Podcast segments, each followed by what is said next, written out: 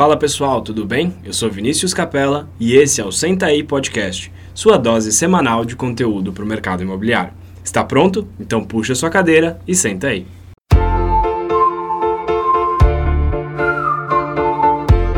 Fala pessoal, bem-vindo a mais um episódio do Senta aí Podcast.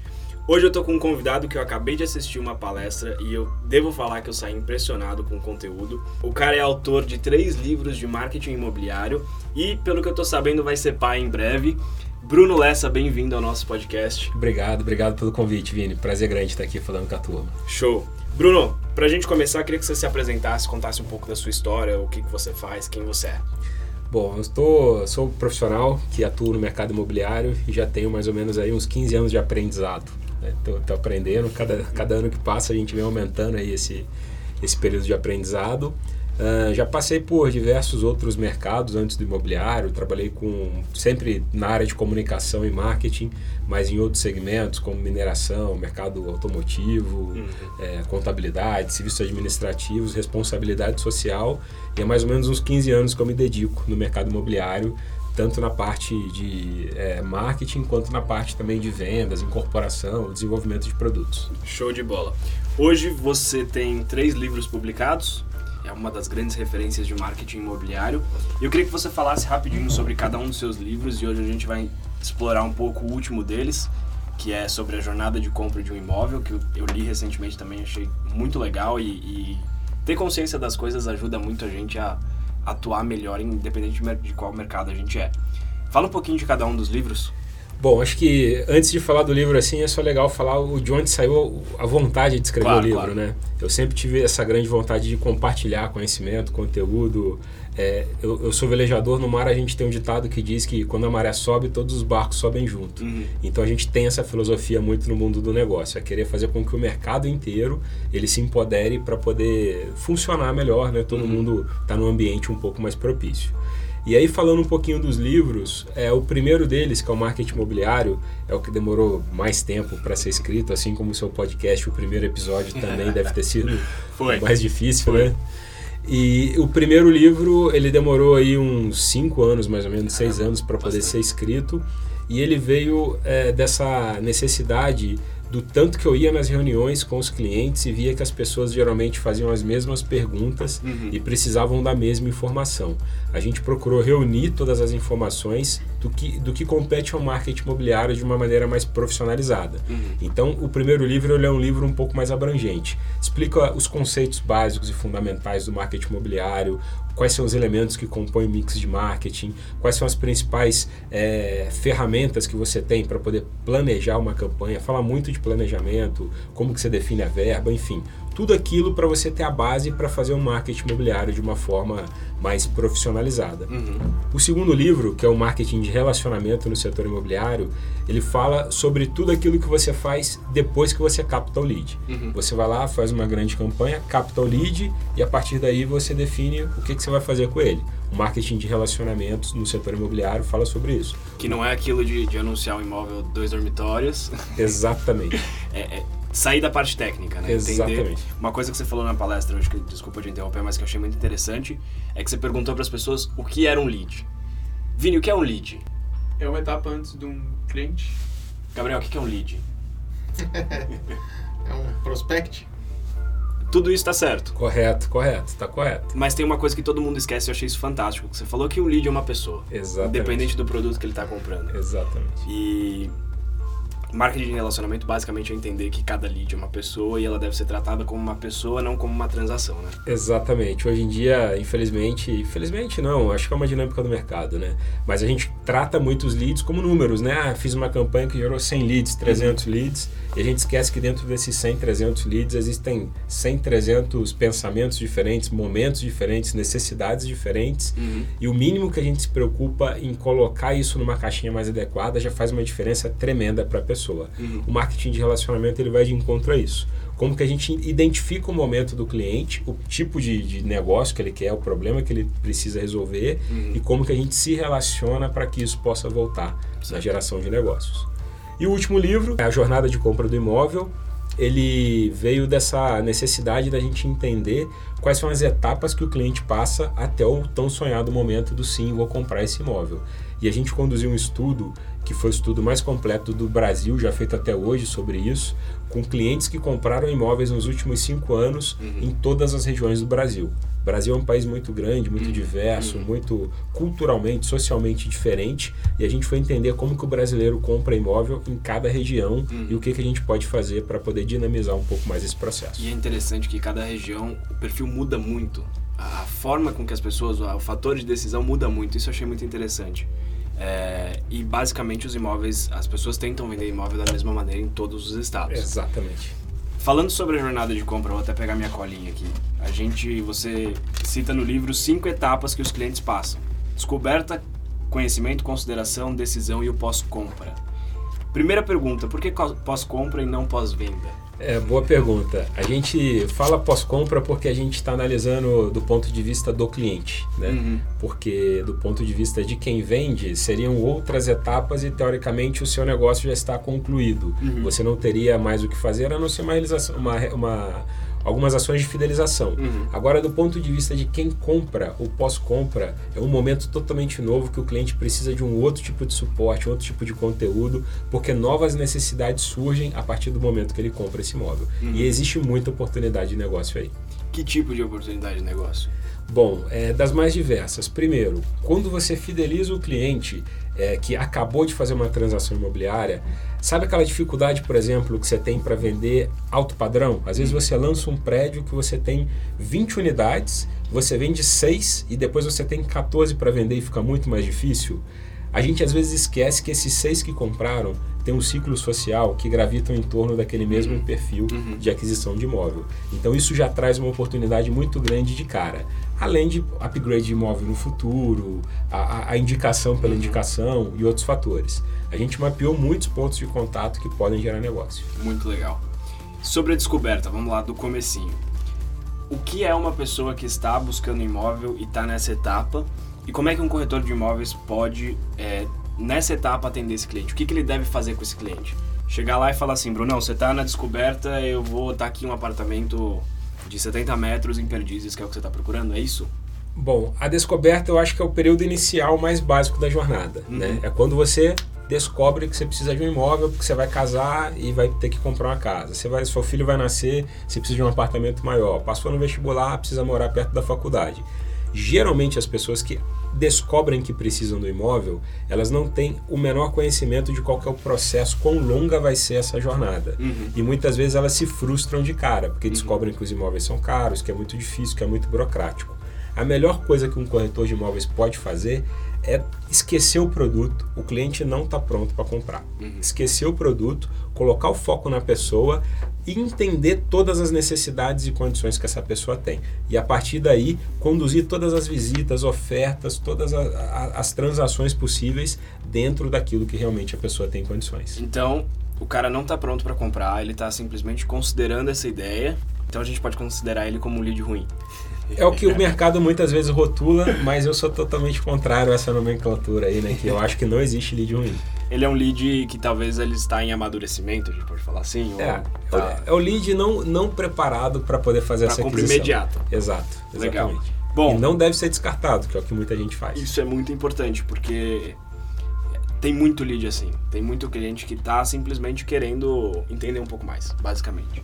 Legal. Depois da descoberta, ele vai para o conhecimento como que é essa pessoa e como é que a gente pode atender ela. No conhecimento, ele começa a tomar conhecimento das opções que ele tem. Uhum. E como ele ainda está na fase inicial da jornada, ele vai ver muito apartamento, casa, enfim, muito imóvel que não tem condições de comprar. Por quê? Porque ele não sabe que não tem condições. Quanto mais o corretor de imóveis puder é, entender a real condição, necessidade, motivo, o que está motivando o cliente a fazer essa busca, mais assertivos serão os imóveis que ele vai oferecer. Então, conhecimento, o cliente precisa entender aquilo que ele pode, aquilo que ele não pode comprar para poder uhum. ter essa boa experiência. Tem uma técnica muito interessante aí que eu acho que é bacana passar de dica para o pessoal aquele programa Irmãos à Obra, uhum. que é um programa que fez sucesso aí no mundo inteiro e é muito clássico a técnica que eles utilizam. Primeiro mostra um imóvel lindo, maravilhoso, que o cliente não tem condições, depois mostra a realidade e eles levam a pessoa para o meio, para o meio uhum. termo, onde o cliente consegue fazer a transação e sai com a sensação de que fez o melhor negócio uhum. do mundo. E é muito interessante isso, é sempre o mesmo, mesmo, mesmo padrão. É o mesmo roteiro. A pessoa se apaixona, aí fala o preço, a pessoa não apaixona mais e vai pro próximo. É isso aí. e também é um lead que ainda não está pronto para uma compra imediata. Exatamente. Descarto. De forma alguma. Descarrega ele com você com muito carinho até o final. E a forma que eu devo carregar o cara que está na descoberta e o cara que está no conhecimento é a mesma? Ou eu tenho que fazer ações diferentes ou comunicar de maneira diferente para cada um deles? O ideal, o cenário ideal, não existe o cenário ideal e o cenário real. O cenário ideal é que a gente conduza comunicações específicas para cada etapa que o cliente está na jornada de compra. Uhum. O cenário real é que nem sempre a gente tem condições de fazer isso por excesso de coisas, mas a gente vai agrupando pelo menos algumas, algumas etapas. Essas duas etapas, por exemplo, poderiam ser agrupadas: descoberto conhecimento, comunicação de início de jornada. Legal. A partir disso, o cliente parte para consideração. Aí é o cara que já está mais na rua, que está indo visitar, que está indo conhecer, certo? Exatamente. Então esse aqui pro mercado no geral é o melhor lead que tem, porque é o cara que tá indo visitar e quando você tá lá visitando você fala, poxa, agora eu vou vender. Exatamente. O cara, é o cara que quando você olha para ele a cabeça dele vira uma carteira. Exatamente. É assim que a gente tem que tratar ele? E com certeza não, com certeza não. Sempre a necessidade, atender a necessidade do cliente, né, antes para daí a gente apresentar o imóvel como um meio e não como um fim. O uhum. imóvel uhum. é o meio pelo qual o cliente vai resolver esse problema dele. O interessante dessa etapa de consideração é que ele já passou por essas etapas iniciais e nessa etapa ele já tem consciência do poder de compra dele. Então ele já é um, um lead mais amadurecido com uma, um fechamento mais eminente. E uma pergunta em relação a essas duas etapas anteriores e ao cliente que chegou na consideração. É, qual o papel do corretor no, no estudo que vocês fizeram?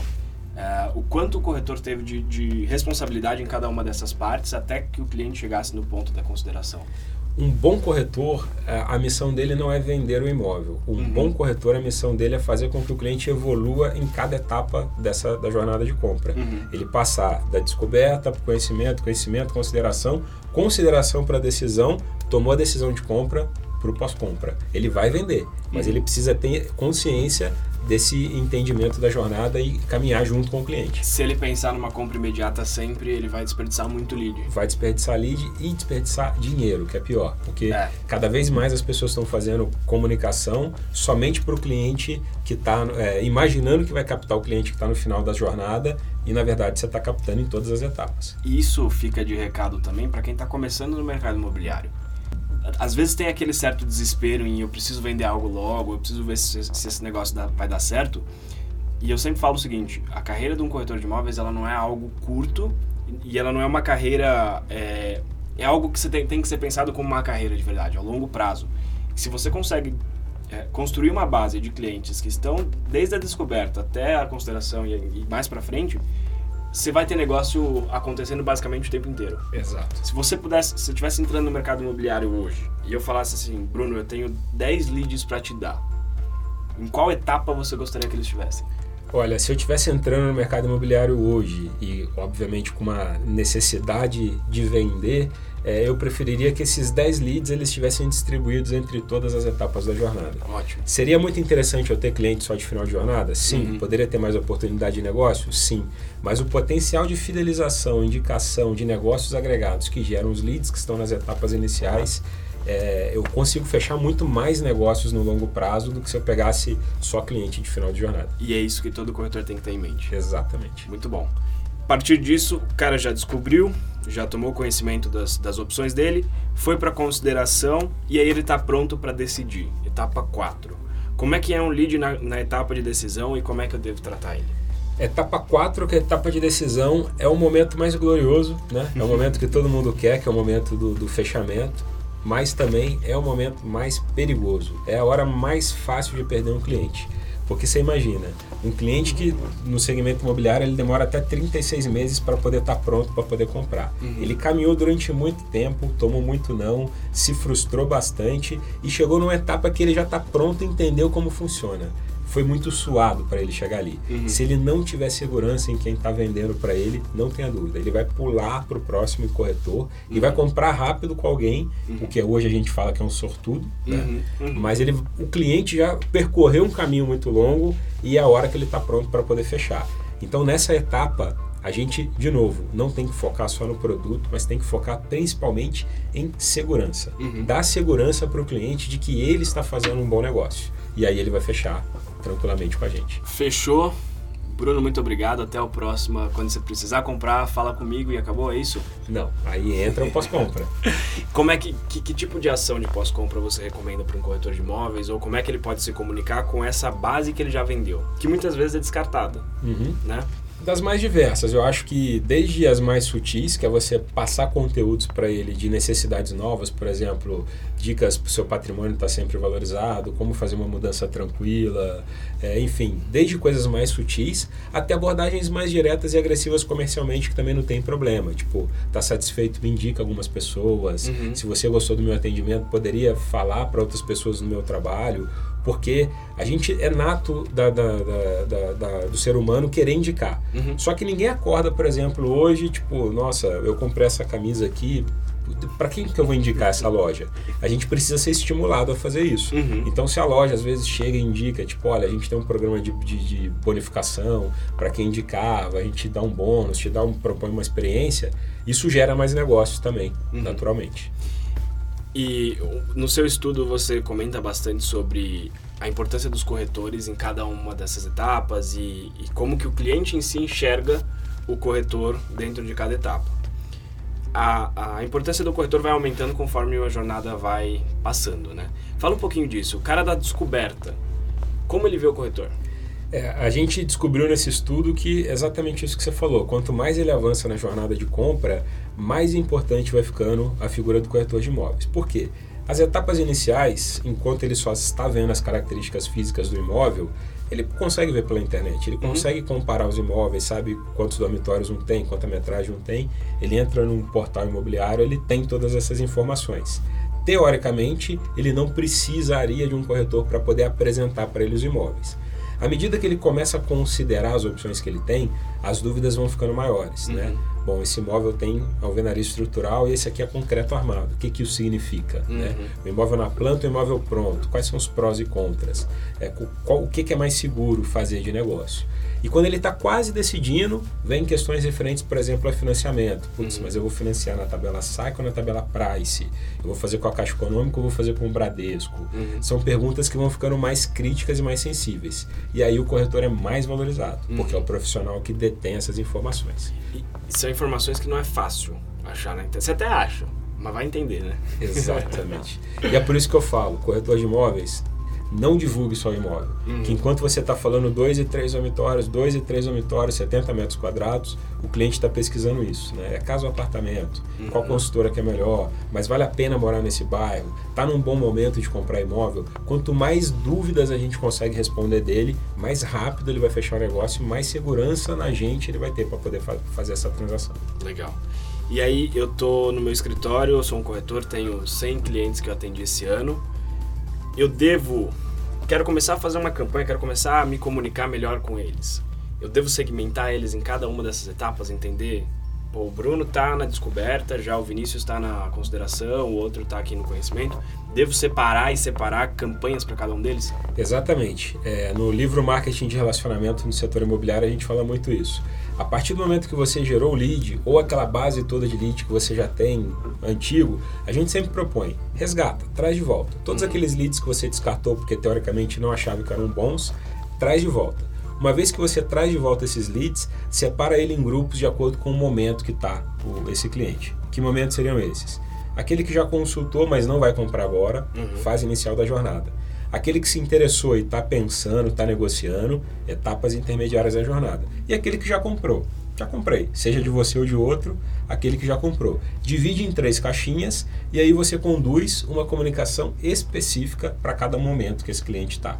Não adianta eu ficar falando de negociação para um cara que não vai comprar agora. Uhum. Quando ele for comprar daqui a seis meses, o cenário vai ser outro, as necessidades vão ser outras, a renda vai ser outra, enfim. O que, que eu tenho que fazer? Com que ele ande para a uhum. etapa intermediária de estar tá interessado em negociando. e assim com todas as outras etapas também. Em que momento você encaixaria uma oferta de produto? É, ou seria, assim, bom, o cara tá chegando cada vez mais perto, eu vou começar a jogar produto para ele ou eu vou manter esse relacionamento, essa educação do cliente em todo o período? É, você não, aconselha? Só para deixar claro, assim, não tem problema nenhum oferecer o produto desde o início, tá? Uhum. Não é errado. É, a gente pode oferecer o produto. A questão é a maneira como a gente oferece. Uhum. Se a gente oferece um produto como uma solução para o problema que o cliente tem, que a gente identificou no início da jornada, tá correto. Pode uhum. oferecer para cima. Se o cliente já tem essa necessidade um pouco é, latente há mais tempo, mas não tem condições, a gente tem que oferecer menos produtos, porque ele não está pronto para comprar, e as outras informações. Então é mais um sentimento de como que está a situação do cliente para poder oferecer. Mas sempre oferecer de acordo com o momento e nunca só, por exemplo, ah, entrou esse imóvel novo, maravilhoso, custa um milhão de reais aqui essa cobertura para um cliente que está na fase inicial, que às uhum. vezes ele não sabe nem o poder de compra. Legal. Não adianta. Legal. É, você nessa na palestra de hoje no Conexão Corretor, você deu 10 dicas para corretores de imóveis aplicarem ah, coisas de alto impacto e baixo custo.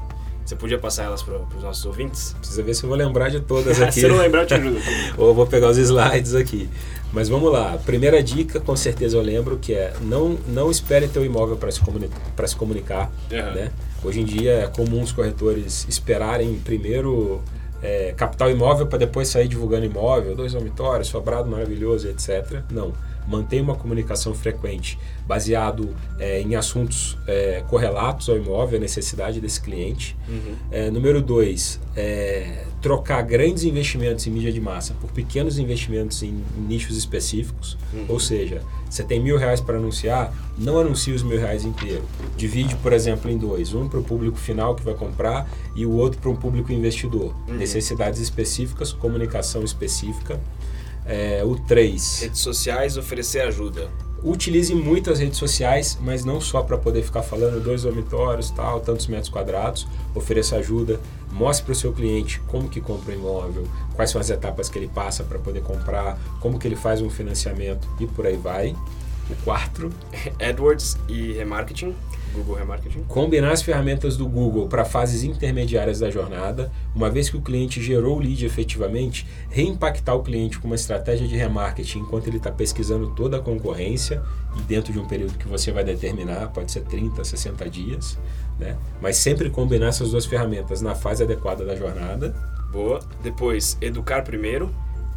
O quinto é educar primeiro que é a questão, por exemplo, da gente é, ter canais informativos no YouTube, que uhum. aí já uhum. emenda tanto com a dica que foi ter um canal no Isso. YouTube, ou podcast também ajuda bastante, é um formato que está sendo muito consumido, é, junto com a construção da autoridade. Exatamente. Isso tudo vai te permitir com que você faça essa, essa educação.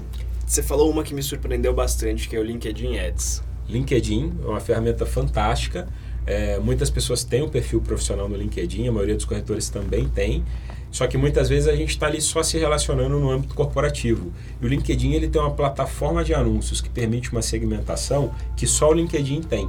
Então, por exemplo, se eu tenho um galpão comercial que está encalhado há muito tempo, um galpão logístico, eu posso falar somente com gerentes e diretores de empresas de logística que tem mais de 2 mil funcionários que atuam no Brasil inteiro. Ou uhum. seja, é um ativo estratégico para esse tipo de profissional. Uhum. Às vezes eu tenho a solução para o problema de alguém, no LinkedIn eu consigo encontrar isso de uma maneira mais fácil. Você sugeriria é, no LinkedIn Ads deixar segmentado mais ou menos por faixa de renda? Assim, ah, eu acho que esse cara está numa, sei lá, o CEO, eu vou oferecer coisas mais alto padrão, ou você focaria só na parte do comercial mesmo? Ou eu ofereço residência lá também? Eu acho que é, é, é diferente, assim. Não, não tem problema problema, por exemplo, oferecer residências também. Agora, a gente não pode simplesmente chegar falando características de imóveis, claro. porque a, a, a essência da rede é outra. Uhum. Então, a gente precisa falar de um viés mais é, corporativo, de viés que gravita em torno da vida profissional. A casa também gravita em torno da vida profissional, mas posicionar a comunicação mais de acordo com isso. Legal. Mas seria mais interessante a gente fazer segmentações que só o LinkedIn dão essa capacidade para gente. Por exemplo, uhum. expatriados. Uhum. Quero vender imóveis para chineses que estão vindo para o Brasil que são executivos de empresas. Uhum. Eu consigo fazer essa segmentação só no LinkedIn. Em outras redes eu não consigo. Sim. E você faria essa propaganda em português ou em chinês? Nesse caso, a língua que, o, que a pessoa fala. Sempre, né? né? É. Legal. Isso é muito interessante. Não, não necessariamente chinês, mas talvez o inglês. Uhum. E eu preciso dominar essa língua também para poder conseguir dialogar. É, depois você falou de um outro que me surpreendeu também, que é o Waze Ads. Exato. Esse é muito legal. O Waze é um oceano azul para o mercado imobiliário. O mercado imobiliário vende basicamente localização. Uhum. E a uhum. gente ainda não vê as pessoas anunciando dentro do Waze. É fácil, é barato a gente consegue colocar os nossos imóveis lá e fazer segmentações também que são criativas, como horário para poder aparecer, a direção da rota que a pessoa está fazendo. Né? Uhum.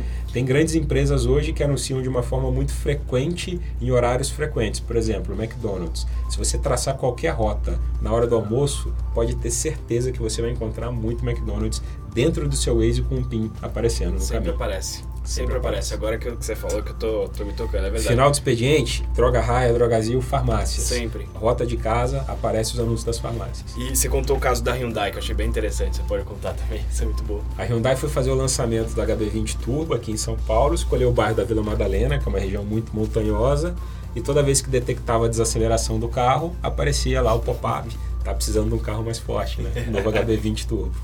Sensacional. Essa, essa ficou muito legal. Foi, muito legal. sensacional. E a última dica, qual que era? A u... Desculpa te interromper, mas é uma plataforma de conexão entre corretores e acabou conectando a gente. Exato, exatamente, que é fazer parceria, né? Exato. A gente deu o exemplo da Homer, que é uma, uhum. uma ferramenta fantástica que conecta você com corretores no Brasil inteiro e nesse exato momento você pode ter um imóvel para poder vender que alguém lá em Fortaleza está querendo comprar esse imóvel uhum. aqui em São Paulo. E essas plataformas, como é o caso da Homer, te conectam com pessoas que estão no final da jornada. Ou seja, é uma venda mais rápida e fácil. Uhum. Tem uma frase que eu gosto muito que sintetiza isso, que é é mais fácil encontrar um produto para o seu cliente do que um cliente para o seu produto. Uhum. É mais fácil, é mais rápido, custa menos, dá menos trabalho. Você tem uma venda é, mais bem feita uhum. e você traz muito mais satisfação para o seu cliente. Show. Bruno, para encerrar, queria que você deixasse aqui uh, onde as pessoas podem te encontrar, como é que acham o Bruno e também sobre os três livros, como é que elas podem fazer para comprar. Tem o link do portal VGV, né? Exato. Posso deixar, a gente deixa na descrição o link do para comprar seus livros, mas manda lá, como é que as pessoas te acham? Bom, estou em todas as, as, redes sociais aí, Bruno Lessa, meu canal no YouTube, Portal VGV, youtube.com.br Portal VGV. Toda semana tem aulas grátis do mercado imobiliário, conteúdo, entrevistas com personalidades, enfim, bastante conteúdo interessante. Meu Instagram, brunolessa.mkt. Uhum. Todo dia também tem conteúdo bacana, muita coisa referente ao mercado imobiliário. E os meus livros que estão disponíveis no site do portalvgv.com.br barra banca Lá tem uma série de produtos educativos para o mercado imobiliário, dentre eles o meu livro. Show de bola. Muito obrigado, Bruno, pela participação no, no, podcast. Foi muito legal a conversa. Tenho certeza que essas dicas e principalmente trazer a consciência, a, a, o momento dos compradores vai ajudar muito os corretores que estão nos, nos, ouvindo. Obrigado mesmo por participar. Eu que agradeço. Foi um prazer estar aqui. Conte sempre comigo. Valeu, pessoal. Até a próxima. Se vocês tiverem qualquer dúvida, sugestão, dica, Manda um e-mail para viniciuscapela.remaxcomplete.com.br e vejo vocês no próximo episódio. Valeu!